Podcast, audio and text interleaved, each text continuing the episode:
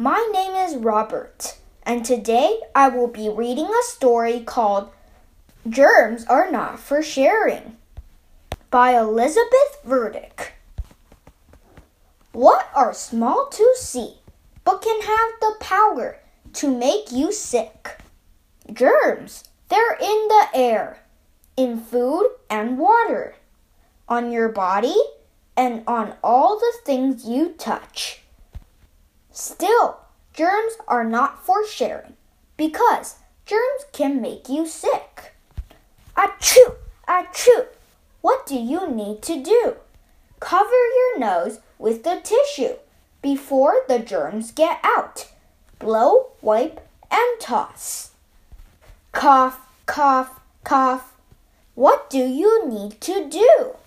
Cover up your mouth before the germs get out. If you cough or sneeze into your hands, hurry up and wash them because germs are not for sharing. When germs get on your hands, they can spread to other people. When you hold hands, or play games, or give each other high fives. Whenever you touch something, your germs get left behind, and you might even pick up some new ones. Here are some places where germs hang out the doorknob, coins, toys, a phone, shoes, your pets, a gaming console, or the toilet. Germs, germs everywhere. What can you do?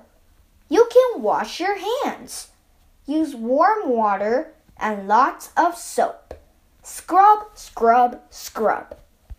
Wash for as long as it takes to sing the ABCs or Happy Birthday twice.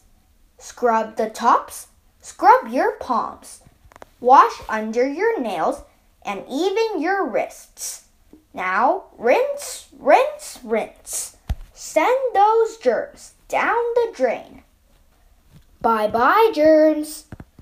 Ten good times to wash your hands are before you eat, after you eat, after you sneeze, after rubbing your eyes, after picking your nose, after playing outside or with pets, after counting your coins, after crying, after using the bathroom, and whenever they're dirty.